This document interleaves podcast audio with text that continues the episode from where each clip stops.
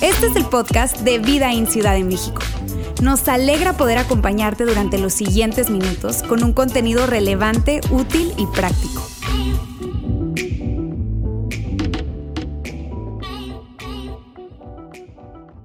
Saben, eh, de vez en cuando mi madre, que vive en Monterrey, me llama de la nada y me dice, hijito, ¿cómo están? ¿Todo bien, mijito? ¿Todo bien? Le digo, mami, ¿todo bien? ¿Qué pasa? Dice, no, mijito, es que vi que hubo un asalto ahí en Ciudad de México. Le digo, ay, mami, Ciudad de México es tan grande. Pero te prometo que parecía por ahí, las calles que andábamos están bien. Le digo, mami, estamos bien, tranquila, tranquila, estamos bien.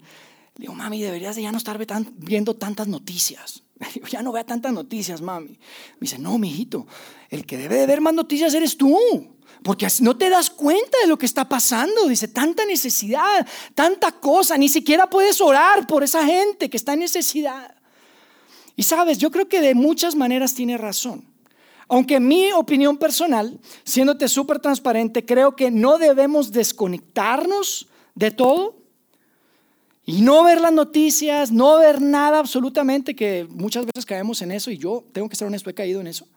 Pero tampoco podemos absorberlo todo, porque tenemos acceso a tanta información. Hoy hay tanta información. Antes la gente solo se enteraba de lo que estaba pasando ahí en sus círculos, en, sus familias, en sus pueblitos, y hoy tenemos acceso a tanto. Entonces, por un lado, no creo que debamos desconectarnos de todo, pero al mismo tiempo no podemos absorberlo todo. Lo que sí sé, y lo que yo vengo a decirles el día de hoy, es que nosotros tenemos una responsabilidad. Y de eso sí estoy convencido. Nosotros tenemos una responsabilidad. Y no, no, de resolver los problemas del mundo, no de resolver todos los problemas de nuestro país. Me parece tan cómico que muchas veces estás platicando con alguien, ¿verdad? Y están seguros de qué es lo que el gobierno tiene que hacer para que se acaben los problemas de nuestro país, ¿verdad? No, es que el presidente y es que el gobierno. Y yo digo, ay, compadre, no puedes ni con tu familia, ni tu niño de ocho años, puedes con él, compadre. Y tenemos muchas opiniones, pero definitivamente sí creo que somos responsables. Nosotros tenemos una responsabilidad. Y escucha esto, si tú estás acá por primera vez, si tú tal vez no eres religioso, esto del cristianismo no va contigo, tal vez lo de la iglesia, ya lo intentaste, no te funcionó, te obligaron a venir. Primero que nada, gracias por estar aquí. Sí te quiero decir algo, todo lo que yo voy a hablar el día de hoy para ti es 100% opcional. Yo no quiero pretender obligarte a hacer algo o a creer algo. Y además, si tú eres una de esas personas que se considera tal vez cristiano, católico, pero que han decidido que su religión simplemente se va a limitar a lo que creen, porque un día levanté la mano, entonces me voy a ir al cielo cuando me muera, o porque hice mi primera comunión y hice todos los sacramentos, entonces me voy a ir al cielo cuando me muera. Yo la verdad no sé qué es lo que vas a hacer con lo que te voy a compartir el día de hoy, pero si tú eres un seguidor de Jesús, y eso es diferente, ¿sabes? Si tú te levantas todas las mañanas pensando, voy a actuar, no simplemente voy a creer algo, quiero hacer la diferencia. Quiero vivir mi vida de tal manera que recuerde, que traiga presente al día de hoy ese reino que Jesús vino a presentar hace dos mil años. Si tú eres un seguidor de Jesús, amigo, tú no tienes para dónde hacerte.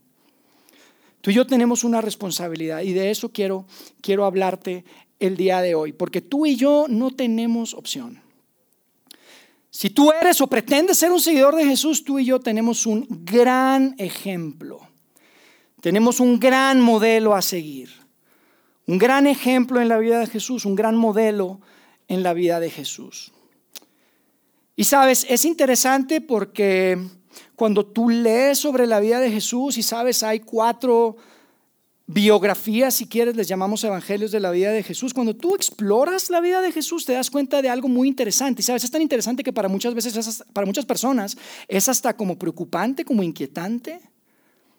Porque por un lado, ves a un Jesús que siempre está dispuesto, atento a resolver problemas o necesidades inmediatas y urgentes de las personas. Tú ves a un Jesús así. Una ocasión, una persona llegó y le dijo, mi sirviente está enfermo, Jesús. Y Jesús les dijo, muchachos, ahorita los alcanzo. Y fue y, sanó a ese sirviente de una persona. Otra, otra ocasión, una persona llegó y le dijo, mi hijo está enfermo. Está algo raro, no sé qué está pasando. Y Jesús iba y lo sanaba. Una, una ocasión hubo una mujer que en medio de una multitud tocó a Jesús y Jesús se detiene Y esta es una mujer que había gastado todo su dinero en toda su vida con médicos para, para, sanar de un problema que ella tenía y no le habían ayudado para nada. Y Jesús la sana y vemos así paralíticos y vemos ciegos. Vemos a Jesús atendiendo necesidades inmediatas y urgentes de la gente por un lado. Pero por otro lado, ¿sabes qué no hizo Jesús? Y esto es lo que puede ser un poquito intrigante, preocupante, perturbador para muchos, de verdad, deberían de leer los evangelios si no lo han leído. Pero te das cuenta que Jesús, hay algo que no hizo. ¿Sabes qué no hizo? No resolvió por completo los problemas de la sociedad en la que él vivía. Eso no lo hizo. ¿No te parece interesante? Era presto para atender necesidades inmediatas, pero para resolver los problemas de la sociedad de ese momento, híjole, ahí sí eso no, no, no lo hizo. Él no empezó un movimiento para derrotar al imperio, para arreglar el sistema, se resistía a entrar en debates, que muchas veces los líderes judíos querían entrar en debate con él para, para decidir qué es lo que tendrían que hacer para sacar a Roma de, de, de su país, para recobrar la independencia, la autonomía. Él nunca hizo eso. Pero tú y yo tenemos una, una responsabilidad. Porque sabes que sí hizo Jesús. Hay algo que sí hizo y fue identificar la raíz del problema de la condición humana. Eso sí lo hizo. A pesar de que era presto para atender necesidades inmediatas y urgentes, pero nunca resolvió problemas de la sociedad como tal, lo que sí hizo fue identificar la raíz del problema de la condición humana. Y lo deja muy claro en una ocasión que estaba hablando con unos de sus amigos, con sus amigos más cercanos, de hecho. Y es algo que justo hace algunas semanas estuvimos estudiando a profundidad, pero queda registrado en uno de los evangelios por un hombre llamado Mateo. Y fíjate lo que dijo Jesús cuando les dice la raíz del problema de la condición humana, les dice lo siguiente, les dice, pues del corazón salen los malos pensamientos. El problema, de la humanidad viene de adentro. El problema de la humanidad viene del corazón. Esos malos pensamientos que eventualmente se convierten en acciones vienen del corazón. Esos malos pensamientos que te llevan al asesinato, decía Jesús. Ese enojo que fue creciendo se convirtió en ira y que llegó al punto en el que eras capaz de lastimar físicamente a alguien. Eso viene del corazón.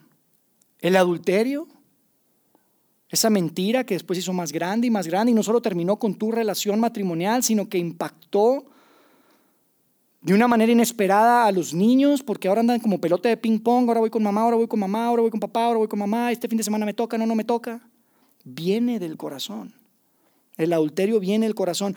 Toda inmoralidad sexual, todo abuso sexual, toda adicción sexual, toda cicatriz sexual que impacta a las personas viene del corazón, inmoralidad sexual. Dice, el robo viene del corazón.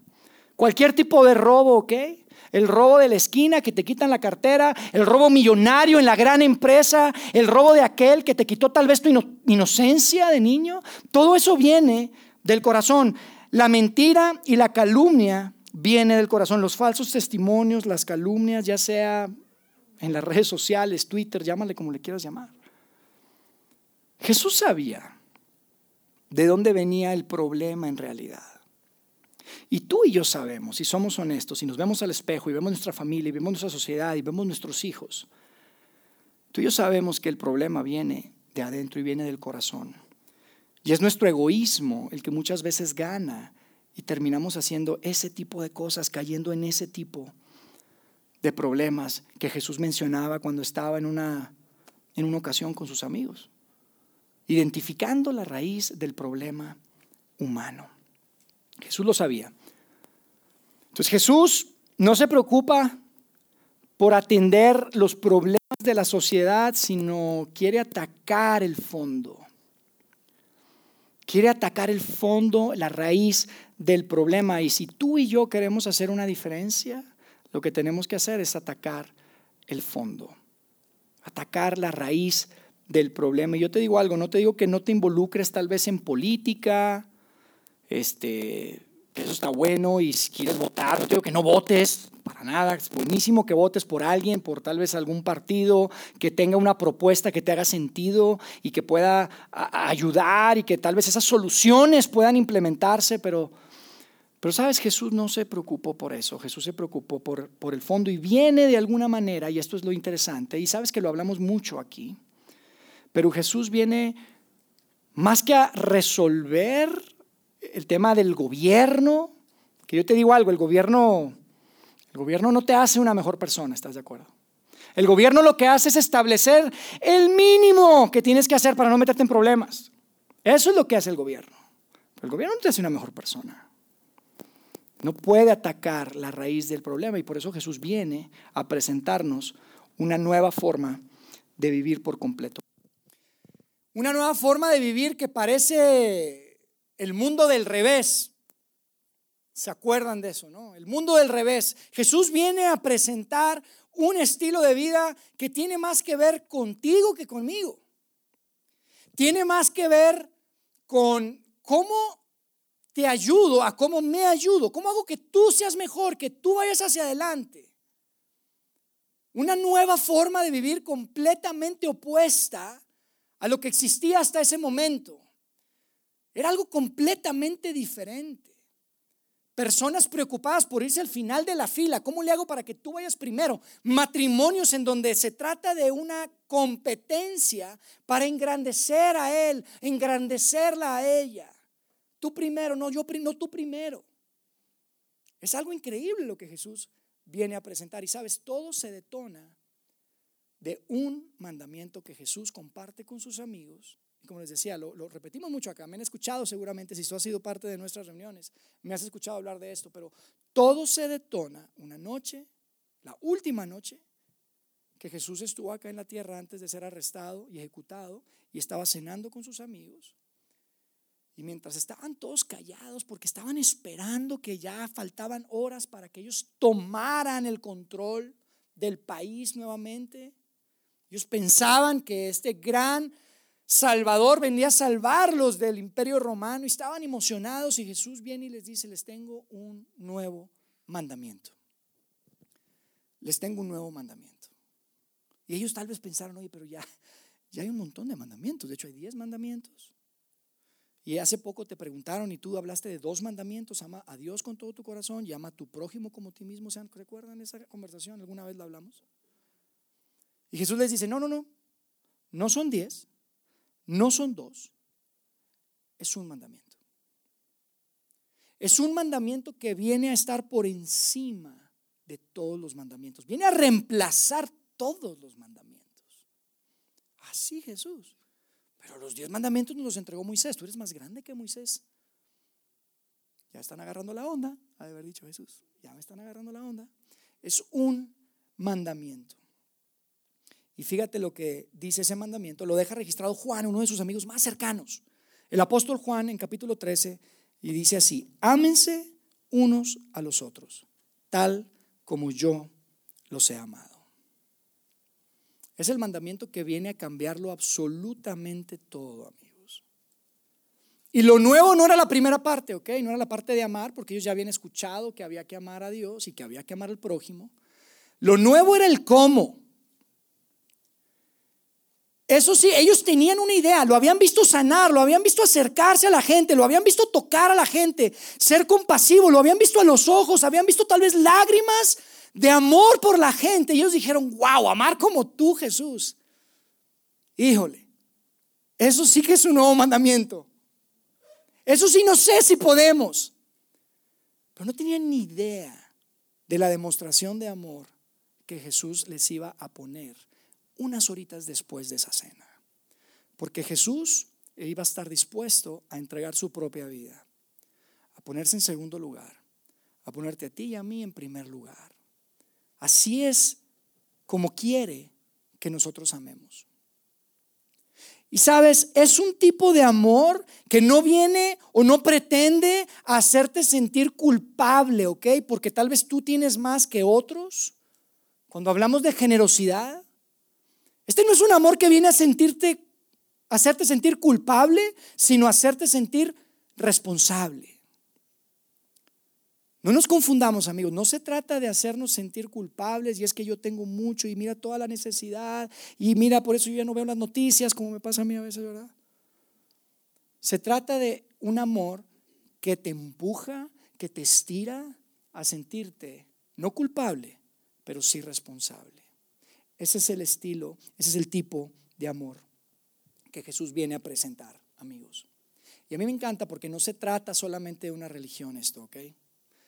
Esto que dijo Jesús esa noche, y yo no sé si lo has pensado, pero eso que quedó registrado, ahí Juan lo registró, vino a cambiar por completo la cara y la forma del mundo occidental, de la humanidad en el mundo occidental. Lo cambió por completo.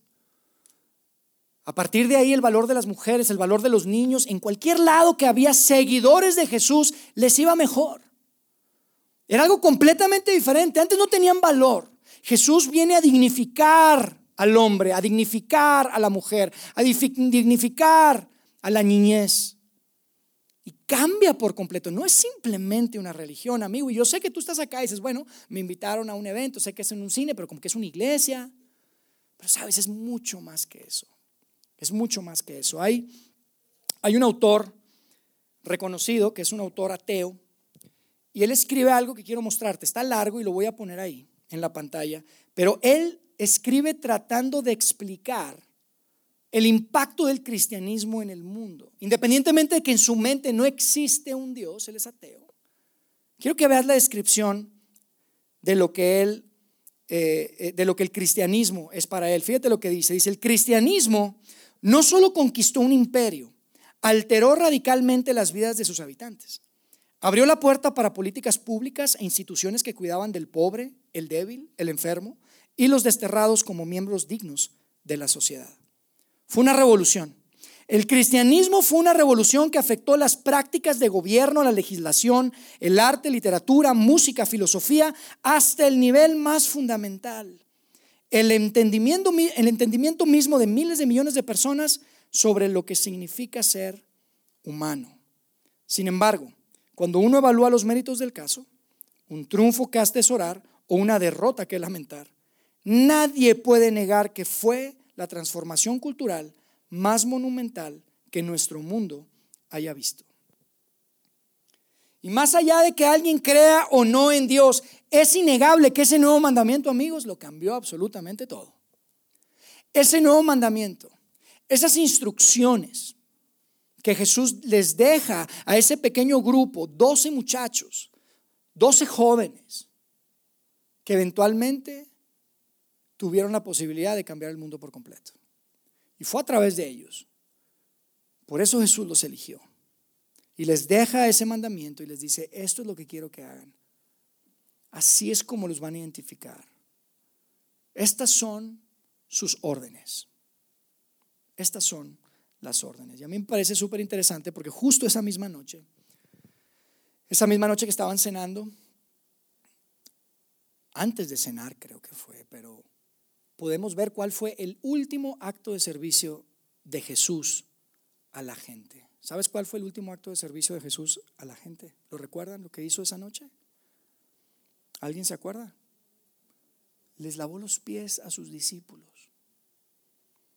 Esto es tan poderoso, amigos, hay tanto que hablar, pero para mí fue increíble que esa última oportunidad de servir lo hace con una acción que híjole, era, era destinada para los sirvientes típicamente de la casa donde estaban cenando y probablemente esa noche el, sirviente se enfermó, no llegó, quedó mal, no sé qué pasó y todos sabían que tenían que lavarse los pies, era parte de la tradición. Normalmente les lavaban los pies, ellos no podían entrar y estar ahí, andar con los pies todos polvosos. Tenían que lavarle los pies, pero pensar ellos que entre ellos iban a lavar los pies o que ellos iban a lavar sus propios pies, para nada. Pero ¿qué crees? Jesús. El rey, el maestro, el líder, se quita su túnica, se inclina y empieza a lavar los pies uno por uno. Tú te tardas lavando 12 pares de pies, imagínate. Imagínate, estaban las gotitas, clic, clic, clic, clic, y estaba lavando los pies. Yo creo que estaban humillados, amigos, porque unos momentos antes, ¿sabes lo que ellos estaban haciendo? Estaban discutiendo quién iba a ser mayor. ¿Quién será el mejor en el nuevo reino que Jesús va a implementar ahora que larguemos de aquí a estos romanos? Estaban preocupados, ¿qué puesto? ¿Tú qué vas a ser? ¿Secretario de la presidencia o tú vas a ser secretario de economía? ¿Tú qué vas a hacer? Eso es la, esa es la conversación. Y Jesús llega, se quita su túnica, se postra y empieza a lavarle los pies. Y yo creo que nadie decía nada, no lo podían creer el rey, el maestro. Nos está lavando los pies. Qué humillante. Y se acuerdan, llega con Pedro y Pedro dice, no, a mí no me lavas los pies, ¿verdad? Y se acuerdan de esa escena. Dice, si no te lavo los pies, no hay nada que ver conmigo. Bueno, bañame todo, Señor, si quieres, le dijo. Pedro siempre viene arrebatado y a mí me cae bien porque yo soy así como Pedro. Medio sonso, la verdad. La regaba mucho. Pero ah, como amaba a su maestro. Y estaban lavándole los pies. Y sabes qué es lo interesante. Que estaba lavando los pies a personas que en unos minutos después, tal vez horas después, lo iban a traicionar, lo iban a negar. Inclusive le, lavó los pies a uno que era precisamente el hombre que lo iba a entregar. ¿Qué ejemplo? Y sabes, para mí el punto más importante de lo que, y conectado con lo que estamos tratando de hacer juntos el día de hoy, es que Jesús le lava los pies a sus discípulos a pesar de que iban a volver a ensuciarse. Tal vez unas horitas después. Esos pies iban a volver a llenar de polvo. Y lo interesante es que Jesús no viene otra vez a resolver el tema social. No les dijo, no, miren, eventualmente lo que va a pasar es que vamos a inventar el cemento, ¿verdad? Entonces vamos a hacer unas, vamos a pavimentar las calles. Y entonces ya no van a tener problema. Aunque anden en chanclas, no va a pasar nada. O es que eventualmente vamos a inventar un tema que se llaman los tenis, los zapatos y con la revolución industrial, unos miles de años después, ustedes tranquilos, no va a pasar nada, vamos a resolver el tema de la lavada de los pies y la polvadera y todo eso, no pasa No. Jesús no resuelve ese problema en ese momento. No resuelve el, tema social. Atiende a la necesidad inmediata y urgente que ellos tenían. Y eso es lo que quiere que tú hagas. Eso es lo que quiere que yo haga. De eso se trata. De eso se trata ese gran mandamiento. Eso es lo que Jesús espera de nosotros. Y fíjate lo que dice después, en el verso 14, ahí mismo Juan lo sigue describiendo, esa escena increíble, y dice, pues si yo, les dice Jesús, el Señor y el Maestro les he lavado los pies, ustedes también deben lavarse los pies los unos a los otros. Si yo, la persona más importante de este cuarto, si se dan cuenta, y créeme, no lo dijo con prepotencia, ¿ok? Les está tratando de hacer entender, entiéndanme lo que les estoy diciendo. Esto es lo más importante. No se trata de quién es más grande. Se trata de cómo se van a servir unos a otros, aunque se vuelvan a ensuciar los pies, muchachos. Tienen que lavarse los pies unos a otros, tienen que servirse unos a otros. De eso se trataba lo que Jesús estaba diciendo. Les dice, les he puesto el ejemplo. Jesús pone el ejemplo, pone el estándar. ¿De qué? De lo que tienes que creer. No, ¿verdad? Les puso el ejemplo de lo que tienen que creer, de lo que tienen que pensar, de lo que tienen que considerar. No, fíjate lo que dice. Dice, les, pues, les he puesto el ejemplo para que hagan. Les he puesto un ejemplo no para que crean, no para que consideren, para que hagan lo mismo que yo he hecho con ustedes. Por eso te decía al inicio, yo no sé tú qué vas a hacer si para ti la religión es simplemente creer algo, porque yo veo una cosa completamente diferente acá. Completamente diferente. Para mí, amigos, una de las reflexiones más profundas de esta escena, este último acto de servicio de Jesús mientras estuvo acá en la tierra, y tal vez vas a decir que qué simplón soy, pero ¿te das cuenta que para lavarle los pies a alguien te tienes que acercar? Yo no sé cómo podrías lavarle los pies a alguien de lejitos. ¿Verdad que no se puede? Y para mí esa es una de las reflexiones más importantes, amigos. No se puede lavar los pies de nadie de lejitos.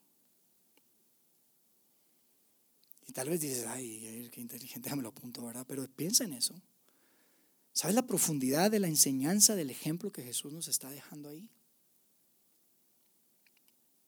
Porque es justamente cuando decides acercarte, escuchar tu historia, tu pasado, tu situación.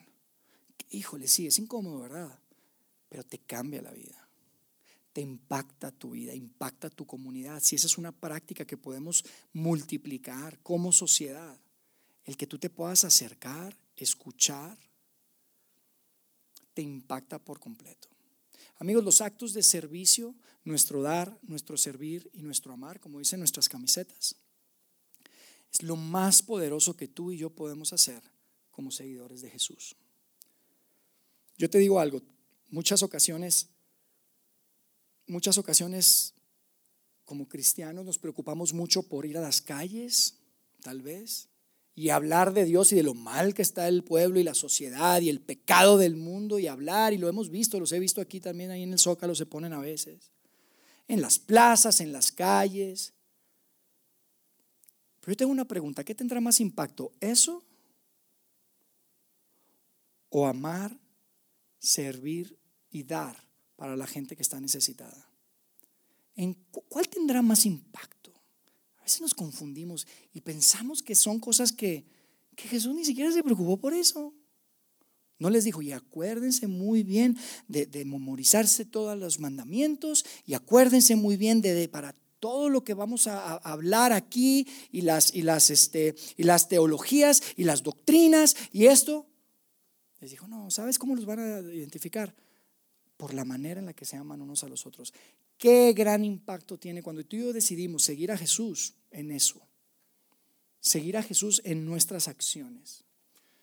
Seguir a Jesús dando, sirviendo y amando. De eso se trata. Los actos de servicio son irrefutables. No importa si crees en Dios, si creen en Dios, si no creen en Dios, si le votaron por el PRI o por el PAN o por Morena, no importa. Dime quién te va a debatir eso.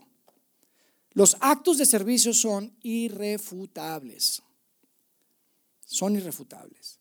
Y esas son nuestras instrucciones. Así que amigos, esta es nuestra responsabilidad. Si tú eres un seguidor de Jesús, nuestra responsabilidad es seguirlo en eso, es hacer lo que podamos hacer, lo que tengamos que hacer, para hacer la diferencia en la vida de tantos. Nadie va a estar en contra de que amemos y sirvamos y, demos.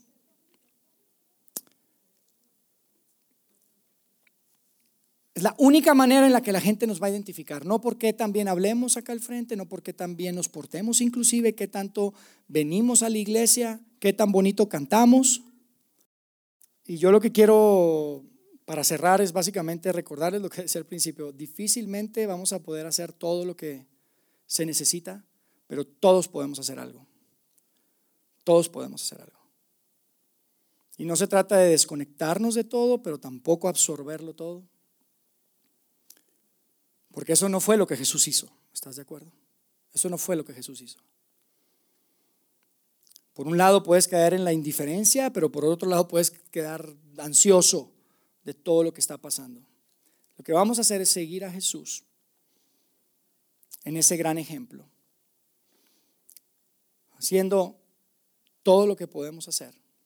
Vamos a hacer lo que podemos hacer en nuestro contexto, en nuestra realidad. Vamos a hacer lo que podemos hacer hoy no mañana, no cuando tenga un ahorrito, no cuando pueda, no cuando salga este problema, no cuando... Lo vamos a hacer hoy y lo vamos a hacer juntos. Esa es mi invitación para ti. Esa es mi invitación para ustedes. El que podamos hacerlo hoy, que lo podamos hacer juntos. Y por eso hacemos Be Rich. Por eso hacemos esta campaña anual de generosidad que tiene toda la intención de impactar y de ayudar a aquellos que, que no pueden ayudarse solo, que la están pasando, que la están pasando mal. Mira, si eres nuevo, te cuento que el año pasado fue la primera vez que participamos en Be Rich. Nuestra iglesia tiene aproximadamente 16 años. Hace nueve años empezamos en Saltillo la primera vez. Hace siete años en Monterrey.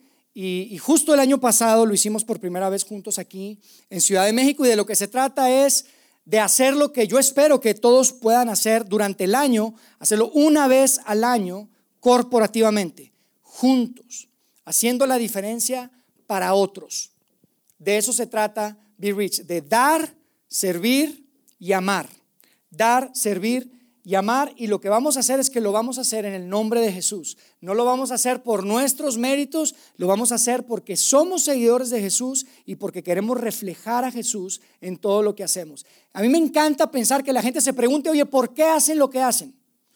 Están tratando de hacer proselitismo religioso, nos quieren evangelizar, mucha gente dice, y que podamos responderles, no, no lo hacemos ni por proselitismo ni porque queremos evangelizar a nadie. Lo hacemos porque eso es lo que hacen los seguidores de Jesús. Nosotros damos, nosotros servimos y nosotros amamos.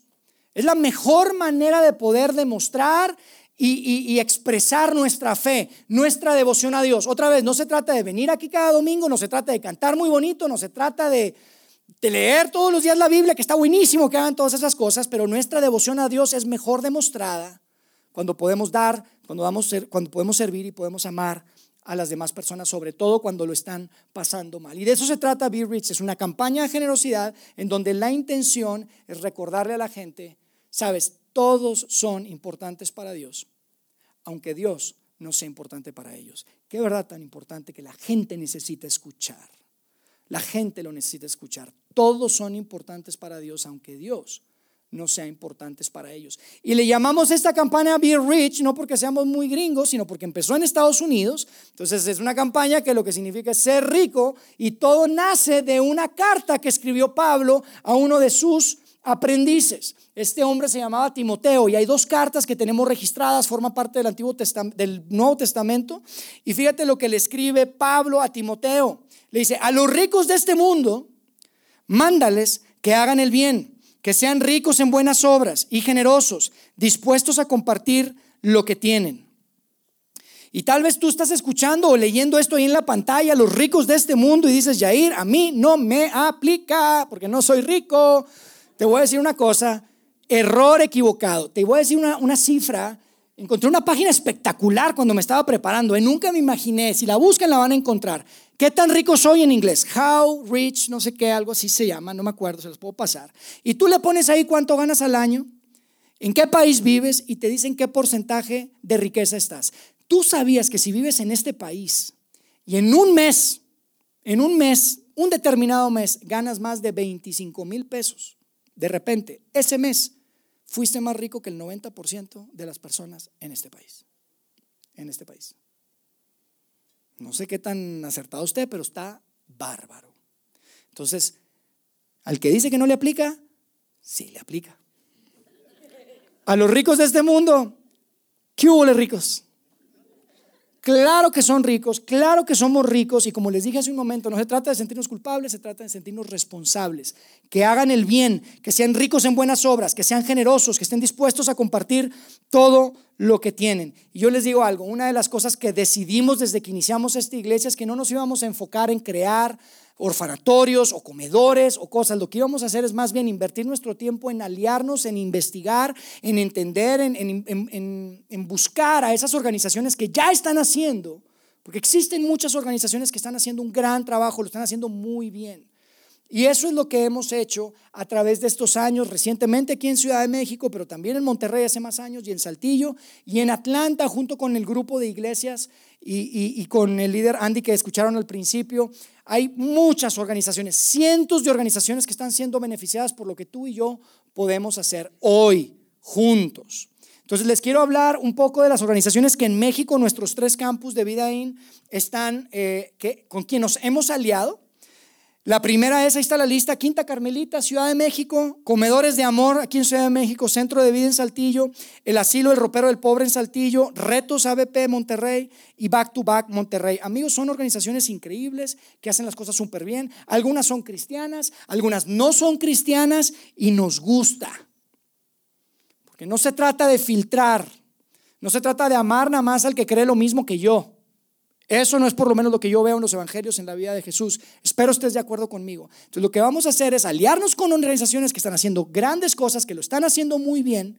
Y lo que queremos el día de hoy Y cada año, como decía el video al inicio, no es un objetivo monetario, no es una meta de dinero, es una meta de participación. Nos gustaría que cada persona, hombre, mujer, padre, soltero, niño, estudiante, todos absolutamente podamos participar y desde que iniciamos pusimos un monto mínimo de dinero, queremos que todos participen y lo que, vamos a hacer es que vamos a entregarlo todo, ¿ok? Esto es súper importante antes de decirles el monto. 100% de participación y nuestro compromiso es que lo vamos a entregar al 100%. No hay comisiones, no hay absolutamente nada, handling fee, todas esas cosas, no shipping cost, nada. Nada. Todo lo que recojamos hoy juntos, aquí físicamente o electrónicamente, lo vamos a entregar específicamente en, este, en, esta, en esta ciudad a la Quinta Carmelita y a Comedores de Amor. ¿Ok? ¿Suena bien? Suena interesante. Vamos a hacerlo juntos. Les digo algo, amigos. A mí me emociona que podamos hacer esto, porque la única razón que podemos hacer esto es porque hay un grupo de personas grande en Monterrey, en Saltillo, y cada vez somos más también aquí en Ciudad de México, que hemos tomado la decisión de dar porcentualmente a la iglesia local, para que podamos hacer estas campañas y entregar absolutamente todo, sin ningún nada, es porque hay muchos de ustedes que han dicho, Dios, yo quiero que te involucres en mis finanzas y quiero ser parte de tu movimiento. Hay muchas cosas lindas que uno puede hacer. Pero cuando uno toma la decisión de poner el corazón en el, en el lugar donde Dios tiene su corazón, que es su movimiento, que se llama la iglesia, y esta iglesia local forma parte de esa iglesia. Cuando tú dices eso y cuando sabes que voy a dar porcentualmente, mm, quincenalmente, mensualmente, es que podemos hacer el ambiente, la música, eh, eh, eh, las campañas de generosidad. Y otra vez te quiero decir gracias, porque cada vez somos más acá en Ciudad de México. Cada vez somos más. Y si tú quieres ser parte de esto, lo puedes hacer. Ahora, Be Rich, lo que queremos hacer, y el monto es, es un poco engaña poquito porque lo vamos a poner ahí, son 350 pesitos. Llévele. Lo que queremos hacer es que todos podamos dar 350 pesos, cada persona, cada niño, cada estudiante. Amigos, si, todos aquí en Ciudad de México, todos en, en, Monterrey, todos en Saltillo, damos 350 pesos, no les quiero ni decir el número que, al número que llegamos, pero es bárbaro. Podemos hacer mucho. Podemos hacer una gran diferencia. Podemos decir con orgullo, estamos siguiendo a Jesús y aquí están las pruebas, aquí está lo que estamos haciendo. ¿Y por qué? ¿Para nosotros levantarnos el cuello? No, para poder darle gloria a Jesús. Y para que cuando alguien pregunte, podamos decir, no, es que no que lo que quieren es evangelizar, lo que quieren es hacer proselitismo, le digamos, no, lo hacemos porque somos seguidores de Jesús y por eso, por eso hacemos lo que hacemos. Amigos, faltaron ahí unos decimales, pero si se imagina ahí un punto cero cero, no tengan miedo con el decimal, lo pueden mover a la derecha con toda tranquilidad, de verdad, este es el mínimo que esperaríamos que todos los ricos, que dice aquí, de este mundo, que somos tú y yo, podamos hacer. Ojalá todos podamos participar. Espero que todos podamos ser parte de esto dando 350 pesos. Así que lo que vamos a hacer, y déjenme, eh, ya con esto vamos a cerrar, vamos a hacer una logística en donde vamos a hacer unas filas aquí, va a haber dos mesas aquí, uno para eh, dar electrónicamente y otra donde van a poder dar eh, en efectivo. ¿ok? También afuera va a haber parte de nuestro equipo que está listo para ayudarte si tú quieres participar de forma electrónica o con efectivo. Y, este, y vamos, a, vamos a hacerlo, amigos. Vamos a demostrarle al mundo, vamos a recordarles de qué se trata el cristianismo. Vamos a recordarles de qué se trata seguir a Jesús. Que nuestra religión no se queda en creer las cosas correctas, sino en poner en práctica ese gran mandamiento que Jesús entregó a sus amigos y nos entrega a nosotros y que hizo toda la diferencia y que al final del día cambió el mundo. Tú y yo podemos ser parte de eso. ¿Les parece? ¿Están listos? ¿Listos? En sus marcas, listos. Be rich.